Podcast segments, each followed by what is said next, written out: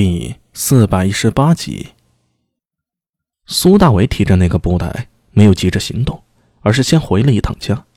几天没回去了，真的有点想念聂松和阿娘啊。如今这案子，也到了关键的时候，要是真的能伪装成蔡萌混进去，这件事儿就有八成的把握。毕竟有上一次混入新罗使团成功的经验打底。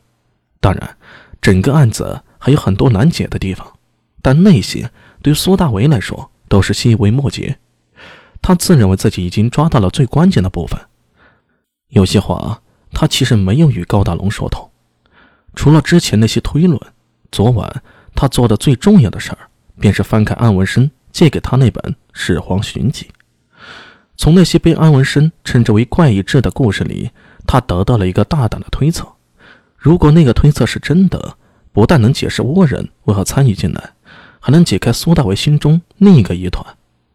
本来他想跟高大龙说的，但是话到嘴边，临时又改了主意。总觉得高大龙在装傻。先前自己说找他借个投名状，他居然早就准备好了断尾。这次明明把一切都想好了、想透了，方才却装傻充愣。不知道高大龙心里啊打的什么主意。苏大为摇了摇头。把这件事儿先放在一边。刚走进宅子大门，迎面看到了安文生，正躺在一张胡凳上，手边摆放着果子零食，旁边还坐着聂苏，地上蹲着黑三郎，一副快活的样子。我去，老安，你们干嘛呢？原本按照苏大为的想法，自己宅子啊此时应该是严阵以待，黑三郎、小玉还有安文生、聂苏都要提高警惕。防备着邓健的报复，但实际看到的画面却是安文生好似在自家后院度假一样，说不出的逍遥自在。啊，阿明，你回来了，哥。呃，安帅，你这是在休假吗？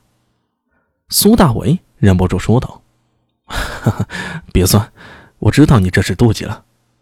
安文生笑了笑，我今天啊已经卸任了。手下那些不良人呢？以后就拜托你照顾了，哥哥。聂苏以斜下着一阵香风扑了上来，搂住苏大伟的胳膊，摇晃着撒娇道：“这几天怎的都不回来呀？阿娘都问了好几次了。”“哦，有件案子要查，我让二哥帮我带了口讯的。”聂苏仰着头，一双眼睛闪亮闪亮的。“你再不回来，阿娘怕是要急坏了。”黑三郎也钻了过来。把一颗大脑袋亲热地往苏大为身上蹭了蹭，前方听到动静的柳娘子已经匆匆赶来了，身上做事的围裙都来不及取下。臭小子，你还知道回来呀？我都要上衙门去要人了。阿娘，苏大为苦笑着，只得好好把老娘和妹子安抚住。安文生想走，却一把被他抓住了。哎，别急着走啊，安帅，陪我喝两杯。你这恶贼，我看找我喝酒是假，要我帮你办事是真吧？哎，自家兄弟嘛，酒要喝，事情要办嘛。你无耻的样子，颇有我师傅的风采。